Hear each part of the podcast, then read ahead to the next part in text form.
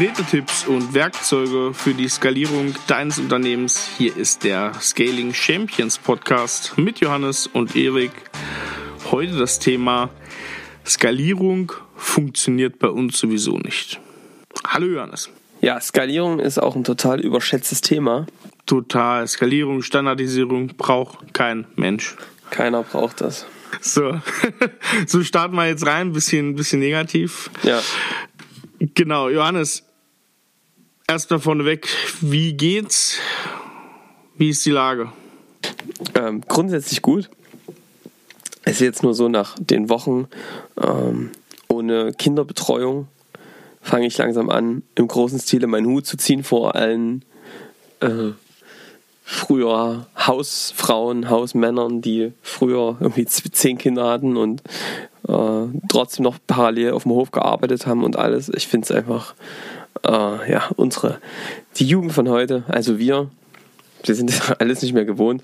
Es ist schon, also ich muss sagen, es ist schon echt eine, eine Herausforderung, ähm, das alles unter einen Hut zu bekommen. Und ja, ich habe jetzt die Woche ähm, bei einem Kunden gemeinsam mit Nico Innovationssprint, wo wir gerade witzigerweise ein skalierendes Produkt bauen ähm, und ein skalierendes Angebot für ein ganzes Unternehmen. Ziemlich große Geschichte und deswegen machen wir das zu zweit. Und das ist echt sackanstrengend immer. Richtig geil, aber sackanstrengend für uns, die moderieren, auch für die Teilnehmer. Ergebnisse sind gut, aber es ist halt mega anstrengend. Deswegen bin ich auch gut kaputt. Ich habe jetzt erstmal 10 linke Stütze gemacht und jetzt geht es langsam wieder. Sehr gut, sehr gut. Also ich hatte ja für den Leuten, die das gemacht haben, schon immer Respekt, aber gut, dass du das jetzt auch hast, finde ich super. die, die das baut sich so langsam auf. Mit, mit Hof und, und zehn Kindern. Äh, ja, das ist, das ist sehr gut. Wir, wir bleiben heute im Metier Standardisierung, Skalierung und der Ausspruch ist ja gar nicht so selten, denn viele sagen, was wir machen, ist viel zu individuell, viel zu komplex. Da kann man gar keinen Standard drauflegen. Das will kein zweiter Kunde, was wir mit dem einen oder anderen bauen. Mhm. Was ja. entgegnen wir dem Ganzen denn, Johannes? Ist ich das nicht, was, so? Ich weiß nicht, was du dem entgegnest, aber wenn ich, wenn ich mit, wenn ich mit mit Teams spreche, dann ist es meistens so, dass das nicht unbedingt der Unternehmer sagt. Wobei doch, also der Unternehmer oder die Unternehmerin, die sagen das dann schon. Ich habe jetzt aber schon mehrfach erlebt, dass die das eigentlich dann irgendwann erst nach einer gewissen Zeit sagen. Also äh, jetzt no front, ne, aber ich erlebe das halt schon immer so, dass grundsätzlich viele Unternehmer, Unternehmerinnen die Intention haben, ein skalierendes Geschäft aufzubauen das kann unterschiedliche Ursachen haben in Richtung Marge, in Richtung Wirksamkeit, darüber sollte man gleich sprechen. Dass die halt von ihren Mitarbeitern, zum Beispiel von Entwicklern, von Führungskräften gesagt bekommen, sorry, aber Skalierung funktioniert nicht. Das sind natürlich auch die schlechten Erfahrungen aus der Vergangenheit, äh, wo Versuche gestartet wurden, wo Versuche wieder abgebrochen wurden, wo sie eingeschlafen sind, wo man viel Geld versenkt hat, wo man irgendwelche Forschungsprojekte gestartet hat, äh, indem man erstmal sich Fördermittel besorgt hat und dann überlegt hat, was man denn jetzt so machen könnte. Oder indem man mal gesagt hat, ja, wir haben dort ein cooles Projekt, da haben wir was gemacht, lass uns doch ein Produkt draus machen und dann vertreiben wir das. Also ich habe gerade schon wieder, Erik, schöne Sachen erlebt in der Corona-Zeit wie Unternehmen, wie, wie die Jungfrau zum Kinde gekommen sind, eine Plattform durch einen Hackathon ans Bein gebunden bekommen haben und jetzt auf einmal große Produktunternehmen sind. Und das, das ist natürlich, das, da, da, da lernen natürlich wieder viele, dass das echt einfach so einfach nicht ist, denn einfach nur ein technisches Produkt zu haben. Ähm, du musst es natürlich dann auch an den Mann und die Frau bringen. Und aus diesem Grund sind halt echt viele Geschäftsführer mittlerweile echt frustriert und haben, sind zur Konklusion gekommen mit ihrem Team, Skalierung funktioniert in unserem Bereich nicht. Genau. Ja. Und was man auch immer wieder hört, das kann ich meinen Entwicklern ja nicht antun, die wollen ja Abwechslung. Mm. Ein schönes Thema. Erik, ja. schreib's auf die Merkliste, dann machen wir nochmal eine extra Folge drüber. Weil da habe ich viel zu, da habe ich viel zu erzählen zu dem Thema. Ähm, das kann man auf jeden Fall sehr gut bearbeiten, möchte ich sagen. Haben wir schon mehr, sehr, sehr oft bearbeitet. Weil natürlich viele Ingenieure, Entwickler sagen, ich möchte hier gerne das Rad neu erfinden und als neuer Nobelpreisträger in die Geschichte eingehen. Was man aber auf andere Wege auch kann. So, also wie kommen wir jetzt hier aus der Sackgasse der Woche wieder raus? Die Sackgasse der Woche heißt erstmal, Skalierung heißt Produkt und Produkt funktioniert in unserem Bereich nicht. Mhm. Und ich kann ja mal sagen, Erik, das ist eine Sackgasse, die sehe ich auch so. Das ist gar keine richtige Sackgasse. Das ist wahrscheinlich auch so, ne? dass, dass es Bereiche gibt, die kann man nicht mit einem Produkt abbilden, weil die einfach zu individuell sind, weil die einfach trotzdem Personen äh, Einsatz brauchen, weil die Themen einfach doch so spezifisch sind, dass man sie nicht so standardisieren kann, weil die Umgebung beim Kunden einfach so individuell ist. Das heißt, es gibt durchaus Bereiche, wo ein Produkt nicht das Richtige ist und deswegen assoziieren viele damit, Skalierung funktioniert da nicht. Mhm, ja, verstehe ich. Also Leute, die sehr aus einem also extrem Dienstleistungsgeschäft kommen, ich glaube, da ist halt die Produktdenke und ich preise jetzt mal als ein Produkt auch sehr weit weg von Lebenswirklichkeit. Ja, also gerade auch so in der Kreativwirtschaft sagen halt viele, nee, Kreativität, das lässt sich alles nicht standardisieren. Oder Ingenieure, die sagen halt, nee, Ingenieurdienstleistungen, was soll man denn da standardisieren können? Das geht alles nicht. Vorher ist natürlich immer erstmal äh, spannend auszufinden, das ist eigentlich so, wenn wir jetzt mal über die konkreten Tipps sprechen, immer erstmal die Frage eins, die wir stellen. Also, viele kommen auf uns zu und sagen, ich finde das cool mit Skalierung, was ihr bei anderen macht und das ist echt der richtige Weg und so weiter. Aber es funktioniert bei uns nicht. Was ich da meistens sage, ist ja, ist ja auch nicht schlimm, muss ja auch nicht. Also, Skalierung zum Selbstzweck ist halt einfach Quatsch, ne? Also wenn du, wenn du das, äh, du musst das noch nicht machen, nur weil es die anderen machen, das heißt es doch nicht, dass man das selbst machen muss. Was ich, also was wir immer in der Regel tun, alle, die bei SIA arbeiten, ist halt erstmal klar zu werden, gemeinsam mit dem Unternehmer und der Unternehmerin, was willst du denn eigentlich? Weil Skalierung ist das Werkzeug. Ich frage immer gerne, wenn Skalierung die Lösung ist, was ist denn dann eigentlich das Problem? Und was das Problem ist, ich glaube, darüber haben wir in dem Podcast jetzt hier schon oft gesprochen. Das Problem ist halt häufig, dass man schon zwar irgendwann mal zu der Erkenntnis gekommen ist, dass Skalierung nicht funktioniert, aber irgendwie in einem trotzdem noch diese Unruhe herrscht, dass es scheinbar irgendwie doch nicht die allereffizienteste Geschichte sein kann, wenn man in jedem Projekt Gottverdammt nochmal hier das Rad neu erfindet und auch nicht die Lösung sein kann, dass man die ganzen Fehler, die man da vorher löscht, irgendwie alle schon mal gelöscht hat und über, wieder über die gleichen Dinge redet.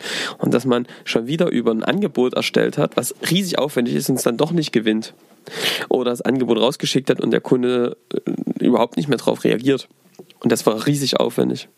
Oder Wachstum nur funktioniert, indem ich neue Leute einstelle. So.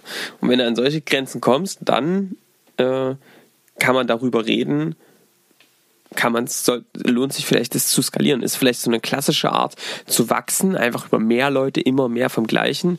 Ist das wirklich das Modell? Weil wir reden mit vielen Unternehmern über Wachstum und da fragen uns viele, ja, muss man denn heute immer wachsen? Wachsen, wachsen, wachsen, alles größer, alles größer. Ich sag, nee, musste nicht. Also die, klar, die Konkurrenten werden das tun, die werden wachsen, aber es gibt auch ein Wachstum, was halt nicht nur personell ist, sondern was halt darum geht, auch in seinen Professionalitätsgrad zu wachsen, in der Effizienz, im Umsatz, in der Rendite zu wachsen, weil das natürlich auch wieder Freiraum für neue Geschichten, für echte Innovation schafft. Und deswegen ist der Tipp 1, werd dir eigentlich erstmal klar, was willst du eigentlich als Inhaber, als Inhaberin des Unternehmens? Warum eigentlich Skalierung? Ich kann mal eine Antwort geben, die uns mir ein Unternehmer gesagt hat, die ich sehr schön fand. Der hat nämlich gesagt, ähm, du, mir geht es gar nicht so darum, jetzt hier irgendwie größer zu werden. Mir geht es eigentlich darum, unseren Kunden wirklich zu helfen. Finde ich schon mal vom Mindset genau das Richtige. Und wir haben dann halt mit dem gemeinsam rausgearbeitet, auch geschärft, wer ist eigentlich der Kunde? Ne? Wer, wer soll, wem soll man da, also für wen tun wir das Ganze eigentlich? Und als es dann relativ klar war, wurde eigentlich klar, es ist jetzt hier nicht nur irgendwie ein bisschen da, um Geld zu verdienen, sondern der Zweck meines Unternehmens, und das ist, glaube ich, ist für jedes Unternehmens, ist es der Nutzen, dem Kunden einen Wert und einen Nutzen zu stiften. Und mit den Gewinnen, die er jetzt erwirtschaftet, in Zukunft einen noch größeren Nutzen zu stiften. Und wenn du deine Kundengruppe klar hast und weißt, das willst du, du willst jetzt quasi, weiß ich, bei uns zum Beispiel, ne, wir haben gesagt, wir glauben, dass deutsche Mittelstand abkackt, auch Automotive wird jetzt gerade richtig unter Druck geraten, das sind zwei Branchen, die, glaube ich, gerade massiv durch die aktuelle Situation leiden. Und auch jetzt glauben wir noch mehr als sonst, dass die mittelständischen IT-Unternehmen, die IT-Unternehmen in Deutschland, die Chance haben, im B2B wirklich zu Marktführern, so vielleicht sogar zu Weltmarktführern aufzusteigen. Und dafür brauchen die eine klare Positionierung, auch Skalierung, effiziente Prozesse. Ja, das heißt, müssen zum Scaling Champion werden. Und das ist unsere Mission. So, und das wollen wir mit den deutschen IT-Unternehmen tun. Und je mehr IT-Unternehmen wir helfen, das zu werden, ein echter Scaling Champion, desto erfolgreicher sind wir, sagen wir, weil wir unserem Ziel immer näher kommen, möglichst viele gute, weltweit bekannte Scaling Champions zu erzeugen weil es die braucht für unsere Gesellschaft, glauben wir. So, und mit der Mission im Hinterkopf ist klar, warum müssen wir eigentlich als HR wachsen? Wir müssen auch skalieren, weil wir das über Kopf nicht gestemmt kriegen. Wir müssen also auch gucken, wie können wir uns skalierend aufstellen, wie können wir das so machen, dass wir da gemeinsam mit diesen Kunden eben wachsen und skalieren. Und wir tun das also auch, um unsere Wirksamkeit als Unternehmen am Markt zu steigern, mehr für unsere Kunden zu tun. Das können wir, wenn wir skalieren, wenn wir ähm, mehr Umsatz, mehr Gewinn erzeugen, weil wir dann in echte neue Innovationen erzeugen können, die dann nochmal vier Schritte oben drauf legt. Ja, das mal als ein Beispiel. Das heißt, erstmal klar zu machen, warum mache ich das Ganze und was will ich eigentlich erreichen? Und dann sich zu fragen, was bedeutet eigentlich Skalierung? Was kann das bedeuten? Wie kann mir Skalierung helfen, diese Ziele noch eher zu erreichen? Wann weiß ich denn oder warum weiß ich, dass Skalierung der Weg ist und nicht, ja, weiß nicht, ich bleibe bei der Individuallösung, ich bleibe beim reinen Dienstleistungsgeschäft? Naja, jetzt, jetzt sagen ja viele, das mache ich dann, wenn sich die Chance dazu bietet. Also das heißt, wenn ich auf einmal eine Idee habe oder, oder mir eine tolle Technologie um über den Weg läuft. Ja? Also auf Zufall. Ich glaube, das ist Quatsch, ehrlich gesagt. Ich glaube, sowas sollte nicht technologisch getrieben sein, ausschließlich, sondern sollte immer daher kommen, dass es einen echten Bedarf am Kunden gibt. Und wir machen das halt darüber, über die Kunden zu gehen und eigentlich das, was man tagtäglich macht, ähm, deutlich effizienter zu machen und auf eine klare Zielgruppe. Darüber haben wir auch schon gesprochen. Also das über eine klare Zielgruppe ähm, als Spezialist sich zu positionieren und darüber Kunden mit dem gleichen ähm, Angebot quasi zu bedienen, indem man sie wiederholbar gewinnen kann und dann zu dem gleichen Angebot zu gewinnen. So. Und jetzt ist aber eines ganz wichtig. Viele sagen ja, Skalierung funktioniert nicht und Skalierung heißt bei uns Produkt und Produkt funktioniert eben nicht. So, und jetzt muss ich den, all denen möchte ich bitte sagen, liebe Unternehmer, liebe Unternehmerinnen, ihr seid Unternehmer und ihr kennt das doch von euren Eigenkunden. Ja, die haben irgendwas im Kopf. Die sagen also, ähm, keine Ahnung, das und das System funktioniert nicht bei uns. Ja, wir haben ein CRM-System. CRM-Systeme funktionieren bei uns nicht. So. Und dann gibt es natürlich mehrere Sachen, die man sich überlegen muss. Das erste ist, also lieber Kunde, ähm, zum ersten Mal ist natürlich die Frage, warum hat denn das CRM-System bisher nicht funktioniert? Also was, was, was macht sie da, glaube ich? Es gibt ja einfach auch falsche Herangehensweisen, dass man das einfach vielleicht ohne Kunden aufgebaut hat, dass man es nur technologisch gebaut hat. Dann ist das klar, warum das nicht funktioniert hat. Ja, dann muss man das hinterfragen. Auf der anderen Seite gibt es natürlich auch viele andere Optionen. Genau wie bei einem CRM, wo es Alternativen auch dazu gibt, ja, zu einem Produkt. Ähm, kann man ja andere Dinge machen, effizientere Sales-Prozesse mit Skripten und so weiter und so fort. Ähm, Gibt es ja andere Möglichkeiten, die man nutzen kann. Ähm, und genauso ist es auch bei Skalierung. Also na klar gibt es ein Produkt, aber ich sage auch unseren Kunden immer, ein Produkt, also alle, die die Produkthersteller, äh, Software-Produkthersteller explizit kennen, die wissen auch, da ist auf der anderen Seite das Gras nicht immer grün. Die haben dann Themen mit Lizenzen, Updates, Versionierung, äh, ganz, ganz viele verschiedene Dinge, die man immer wieder betrachten muss. Man ist mit einem Produkt nie richtig fertig. Ähm, es ist einfach auch eine andere Art zu vertreiben. Nicht immer einfach. Und es ist einfach ein weiter Weg bis zu einem Produkt. Und viele wählen halt gleich den weitesten Weg. Ne? Das ist so, Erik, als wenn du sagst, ähm, bisher haben wir Fahrräder gebaut und wir wollen morgen Autos bauen. Ne? Oh, und, und dann baust du das erste Auto und wunderst dich, dass das irgendwie nicht fährt. das ist halt einfach, ne, da, da, da würden alle sagen, ja gut, wenn du jetzt erstmal ein Auto baust, da brauchst du ja auch nicht wundern. Das ist halt einfach auch ziemlich eine komplexe Nummer. Ähm, vielleicht gibt es ja einen Weg dazwischen irgendwie, ne? Und es gibt ein paar Wege dazwischen, die möchte ich jetzt einfach mal als Inspiration nennen. Mm, der erste, das ich sagen kann, ist ähm, das Thema Hochpreisdienstleistungen. Also viele IT-Unternehmen sind halt wirklich Dienstleister, die haben sich auch so positioniert, die setzen halt um, dann machen die ein bisschen Beratung. Es ist unglaublich, Erik, was, wir, was ich erlebe, wie Unternehmen ihren Kunden Beratungsleistung schenken. Die sagen dann, also unsere Kunden, gerade Individualentwicklung, finde ich immer herrlich, unsere Kunden bezahlen für Beratung nicht. Auch da, sorry, bin ich wieder ganz deutlich, dann könnt ihr einfach nicht Beratung verkaufen. So. Kunden bezahlen für Beratung, du musst es entsprechend platzieren und positionieren und dann bezahlen die auch für Beratung. Und zwar zum Teil sehr hochpreisig, wenn man es in richtige Formate packt. Und das wäre auch meine Empfehlung. Ich würde aufhören mit Tagessätzen an solcher Stelle. Hochpreisdienstleistungen funktionieren vor allem dann gut, wenn du sie in Paketen anbietest. Mehrere Tage als ein Paket und ähm, dafür äh, hohe Preise verlangst, ja. Und immer ganz wichtig, das kommt auch gleich nochmal, Woran machst du deine Preise fest? Darüber möchte ich gleich nochmal sprechen. Aber Hochpreisdienstleistungen, auch im IT-Bereich, im Consulting, IT-Strategieberatung, grundsätzliche Roadmaps aufsetzen, all das sind Themen, die würde ich mir bezahlen lassen. Da würde ich schöne äh, Pakete draus schnüren, kann man sehr hochpreisig verkaufen. Ähm, ist auch eine Möglichkeit zu skalieren, indem man zum Beispiel, bei uns ist ja so unsere Workshops oder Online-Workshops, äh, ähm, da haben wir 10 Minuten Vorbereitung für jeden Workshop und 10 Minuten Nachbereitung. So, ähm, andere machen solche Workshops mit vier Stunden Vorbereitung und vier Stunden Nachbereitung. Da brauchst du natürlich ewig und ist auch nicht effizient. Das heißt, da zu gucken, auch dann immer weiter zu optimieren, wenn man die in Pakete geparkt hat. Erik, hast du noch ein Beispiel für ähm, Ich habe kein Beispiel, aber da tatsächlich eine Frage. Ja. Es ist auch, glaube ich, diese Abhängigkeit vom Kunden oder das, was ich kenne vom Kunden, wenn man sagt, der möchte immer diese drei Tage Beratung oder Einführung oder es wird erstmal die ganzen Use Cases abgenommen in Workshop-Formaten. Dass dafür nicht gezahlt wird, ist ja eine komplett neue Herangehensweise vom Sales. Also es erfordert ja mehr als zu sagen, ich mache jetzt einfach mal meine Beratungsleistung abrechenbar. Klar, musst du verkaufen können, Dienstleistung. Auf der anderen Seite ist es viel schöner, Dienstleistungen zu verkaufen und in diesem Prozess dann den Kunden kennenzulernen. Das machen wir nur mit unseren Kunden. Also wir zeigen unseren Kunden ganz häufig, wie sie das aufbauen. Beratung äh, vor ein skalierendes Produkt das finden immer ganz viele grotesk, ne, dass uns Kunden sagen, ja Leute, jetzt habt ihr uns gezeigt, wie man hochpreisig auch Beratung verkauft für die Kunden, aber das skaliert doch gar nicht. Ja, das kommt drauf an, wenn man das in richtige Pakete packt, kann das richtig skalieren, da kann das auch richtig Spaß machen. Da kann man auf einmal das drei-, vierfache verdienen, was man sonst so verdient, wenn man Leute auslastet bei gleichen äh, Personalkosten.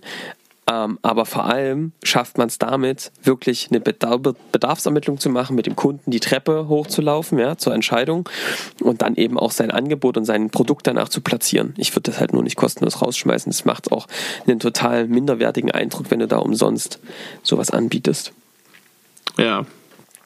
Ähm, noch ein weiteres Beispiel, was ich sehr schön finde, ist ein Kunde von uns, die haben ein eigenes Tool und nutzen also auch, äh, die haben herausgefunden, dass es super wichtig ist, dass die Mitarbeiter in der Organisation befähigt sind, die Werkzeuge zu nutzen. Da haben wir mal eine Kundenbefragung gemacht und da mal gefragt, wer nutzen eigentlich im Unternehmen die Tools. Da kam irgendwann raus, dass irgendwie, man dachte irgendwie die Usergruppe oder man hatte auch Lizenzen ähm, für irgendwie 10, 10, 15 User, ich weiß nicht mehr genau. Das waren irgendwie nur zwei User, die es aktiv genutzt haben und die halt wirklich nur sehr, sehr rudimentär. Und der Geschäftsführer, der hat gesagt, ich verlängere hier null irgendwelche Lizenzen, das Ding ist überhaupt nicht in Das brauchen wir auch gar nicht. Das ist natürlich total beknackt. Ne?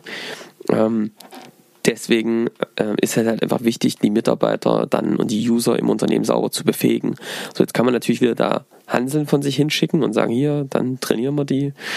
Dann ist es mal kurz da. Ihr wisst alle, wart schon mal auf irgendwelchen Trainings, wie viel Prozent da hängen bleiben von so einem Training.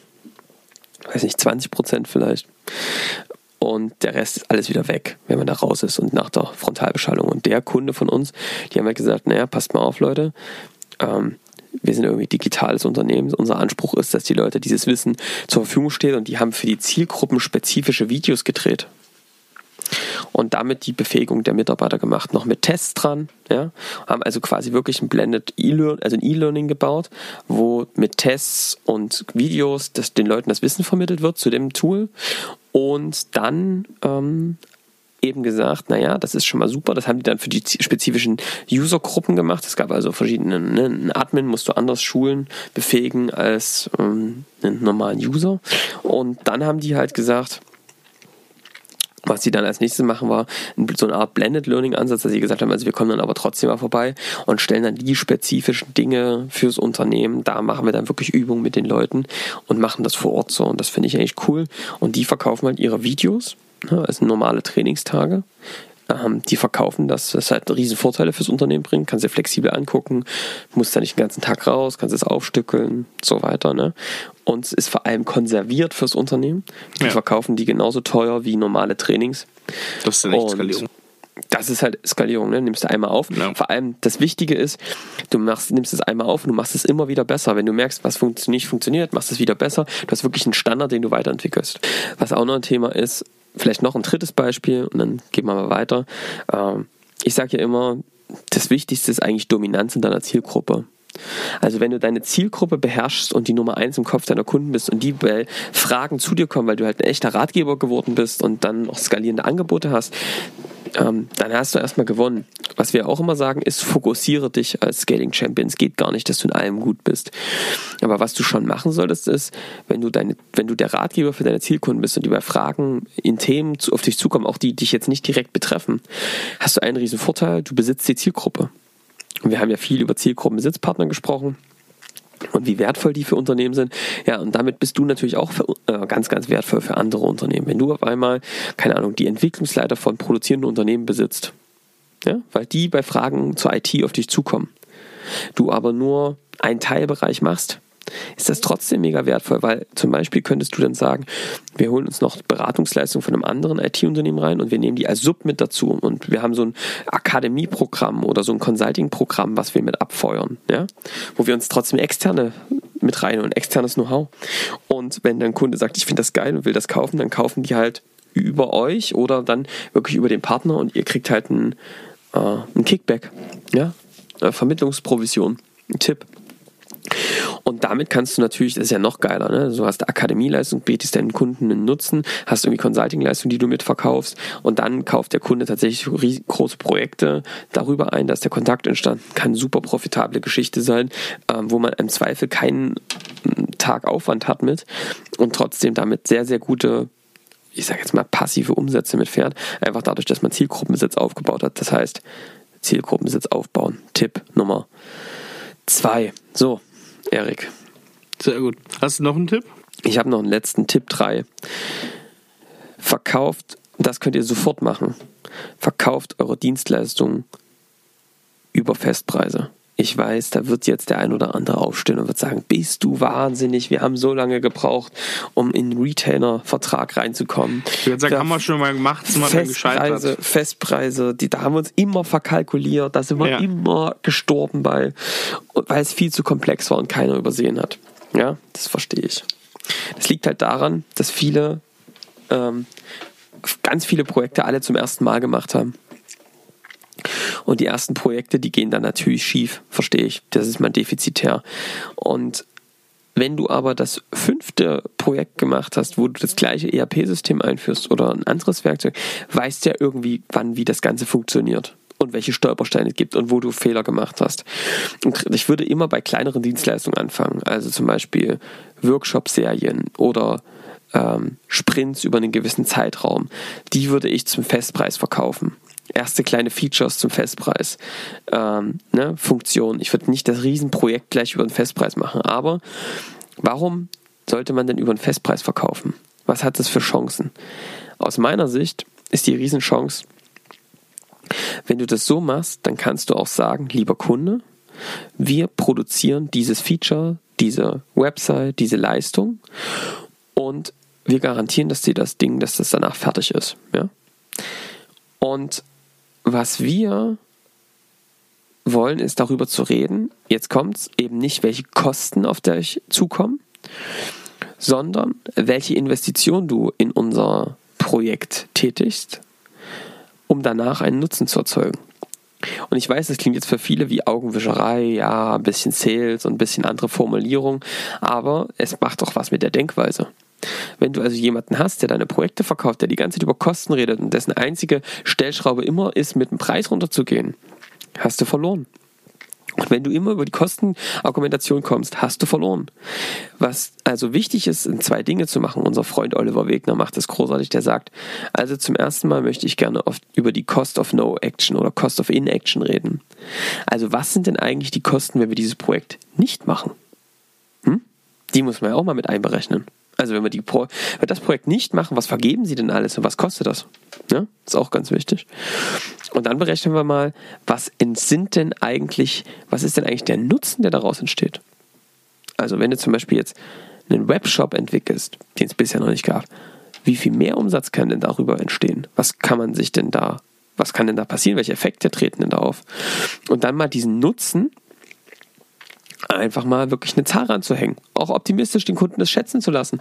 Wie viel mehr Verkäufer hoffen sich denn? Wie viel kostet denn ein was? Ne? Mal so grob über den Daumen eine Zahl und die mal einfach ankern. Du sagst dir dann vielleicht, naja, eine Million in, im ersten Jahr und zwei im zweiten Jahr zum Beispiel. Ja? Und dann sagt man, gut, eine Million ist ja schon eine Menge Holz. Das ist ja jetzt mal eine pessimistische Schätzung wenn es eine Dreiviertelmillion ist, dann müssten ja eigentlich, keine Ahnung, 150, 200.000 Euro ähm, Kosten für, die, für diesen Shop, fürs Aufsetzen. Jetzt mal, ne, wenn die Margen und so halt mal ein bisschen rechnen, dann ist das Zimmer im ersten Jahr auf Null und danach fängt es an, Profite abzuwerfen. Meine ganz einfache Kalkulation, müsst ihr euch ein bisschen mehr Zeit nehmen. Aber auf einmal bist du nicht mehr auf einer Kostenseite, sondern du redest halt darüber, welchen Nutzen entsteht eigentlich für dich als Kunden. Und darüber Value-Based Pricing, würde ich nicht schätzen lassen durch den Kunden, aber da einfach mal einen Anker zu setzen und sagen, wir reden über den Nutzen und nicht über die Kosten. Und wir wollt auch mit an dem Nutzen profitieren. Gibt es noch verschiedene Modelle? Können wir auch, Erik, nochmal eine Folge drüber machen. Welche Modelle gibt es denn, um mit dem Kunden neue Abrechnungsmodelle zu wählen? Ich habe da ein paar Best Practices, die wir gemacht haben und auch unsere Kunden machen. Aber das ist was, was ich euch immer geben würde. Fangt an, wirklich in Festpreisen zu verkaufen, ähm, weil ihr dann auch die Möglichkeit habt, eigentlich aus dem Rad, aus dem Hamsterrad Zeit gegen Geld zu entkommen. Weil eines ist klar, wenn ihr zum Festpreis, zu einem hohen Festpreis verkauft, dann habt ihr die Chance, wenn ihr immer wieder Projekte in diesem Maße verkauft, dass ihr immer effizienter in diesen Prozessen werdet. Immer effizientere Vorlagen habt, immer mehr Standards auch nutzt, wirklich dann anfangt zu automatisieren, zu digitalisieren, zu standardisieren. Und dann merkt ihr auf einmal, dass ihr viel, viel schneller werdet, aber die, die, der Nutzen und, der, und damit das Einkommen das gleiche bleibt, aber die Aufwände reduzieren sich. Und das ist dann die Definition von Skalierung. Und jetzt stellt euch mal alle die Frage, was passiert denn eigentlich, wenn man Zeit gegen Geld, Stundensätze verkauft und dann standardisiert? Dann Stellt euch mal die Frage, was dann passiert. Der Junior, wir haben die uns auch, der wir, wir, genau, wir haben uns die auch irgendwann gestellt und haben dann gesagt, dass es so auf jeden Fall nicht weitergehen kann. Weil wenn du das mal zu Ende denkst, dann führt das eigentlich dazu, dass du gegen deinen eigenen Umsatz optimierst. Und das funktioniert natürlich am Ende nicht und deswegen scheitern auch die meisten Standardisierung. Wird. Richtig. Guter Abschluss kurze Zusammenfassung nochmal, Jojo. Deine drei oder vier Tipps. Was macht man jetzt? Erstens, nimm dir einen Zettel und einen Stift und schreib dir nochmal auf, was willst du eigentlich erreichen? Warum gibt es dein Unternehmen? Wer ist der Kunde und welchen Nutzen stiftest du? Und wie kann dir Skalierung dabei helfen? Also wie kannst du, frag dich doch mal, wie kannst du die Zeit, die er einsetzt, entkoppeln von dem Einkommen. Das ist Tipp 2. Es gibt verschiedene Optionen, wie man das machen kann. Ich habe heute ein paar genannt, es gibt noch viele weitere. Wer Tipps braucht, meldet sich. Wie man das machen kann. Also skalierende, seine Dinge, die man bisher analog, eins zu eins, Zeit gegen Geld gemacht hat, skalierbar zu gestalten. Und Tipp 3 ist, dann über Festpreise zu verkaufen und die über den Nutzen zu argumentieren und nicht über die Kostenseite, weil man dann die Möglichkeit wirklich hat zu optimieren, zu standardisieren und dadurch einfach schöne Margen erzeugen kann. Warum brauchen wir eigentlich Margen? Ja? Brauchen wir sowas überhaupt? Gibt eine einfache Antwort. Du brauchst Margen und Innovation, äh, um Zeit und Luft für Innovation zu haben, um die Kunden in Zukunft seinen Nutzen weiter zu erhöhen. Das ist der Sinn von einem Unternehmen. Das ist die Aufgabe des Unternehmers. Ab dafür. So, das war der thematische Teil jetzt, bevor wir jetzt hinten wieder zu den interessanten Geschichten rund um Johannes und Erik kommen. Ich möchte hier an der Stelle mal ganz kurz Danke sagen. Das Feedback Und eure Meinung äh, kommt immer mehr bei uns an, ob das über die Kommentare bei den verschiedenen Podcatchern ist, ob das Privatnachrichten bei LinkedIn ist, ob das äh, Postings mit der Verteilung unseres Podcasts sind oder auch direkte E-Mails. Äh, total cool, welche Ideen und Ergänzungen ihr habt, wie euch das auch zum Teil inspiriert. Das ist natürlich auch großartig und das wünschen wir uns weiterhin und da einfach mal das kurze Danke. Ich finde, nach zwölf Folgen und dem coolen Feedback kann man das mal machen. Ja, also, Dankeschön. Genau. Und jetzt, Johannes, geht's los. Hast ein Rezept, hast ein Buch, hast eine Serie?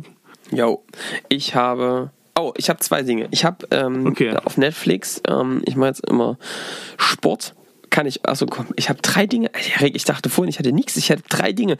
Erste, erste Empfehlung. Ich mache jetzt immer Sport. Ja, ich arbeite jetzt am Sixpack, ähm, auch wenn man es dann nie sehen wird, aber hey, komm. Ne? Was ich mache, ist Workout zu Hause. Ja. So heißt nämlich auch die App. Ja, Freeletics kann man auch nehmen. Workouts zu Hause. Ich sage euch, macht richtig Bock. Dreier-Split, jeden Tag 20 Minuten Maximum und dann geht aber richtig die Post ab. Also, bei uns nutzen das jetzt schon Erik, du nutzt auch? Ja, Workout zu Hause. Erik, Toni nutzen es auch. Ich glaube, ähm, der andere Erik nutzt es auch. Ich auch. Wir sind immer ja. vier. Vincent nutzt es auch. Fünf, fünf Leute. Schon. SAR. Wir brauchen fast beide Lizenz. Fünf Leute, die äh, Workout zu Hause nutzen, damit echt zufrieden sind. Und äh, ja, im Sommer werden dann die Resultate verglichen auf dem Hausboot, Erik.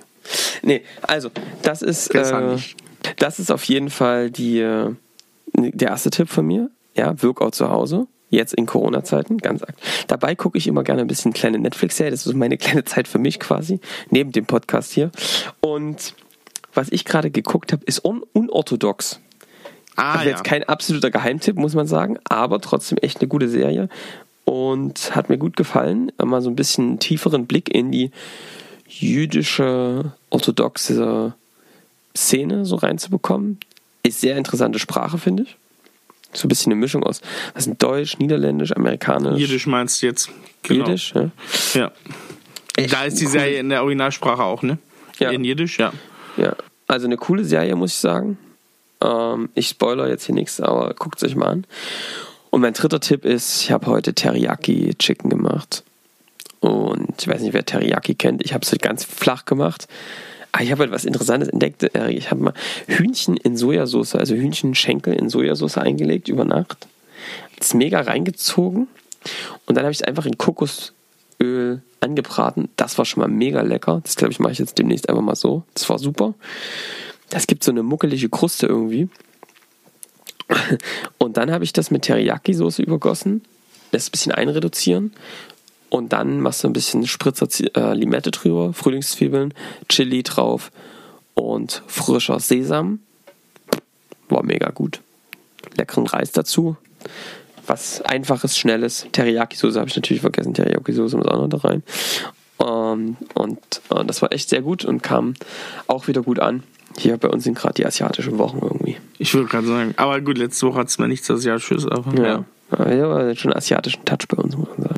Das war, das war dein Rezept? Sozusagen? Ja, meine drei Tipps. Meine drei Tipps. Ja, sehr gut. Ähm, ja, dafür, dass du am Anfang gar nichts hattest, äh, war das so umfangreich. Geht, oder? Sehr gut. Äh, also ich habe auf jeden Fall ein Buch. Und zwar, ich habe ja letzte Woche erzählt, dass ich Fabian Geschichte eines Moralisten gelesen habe oder gerade noch lese.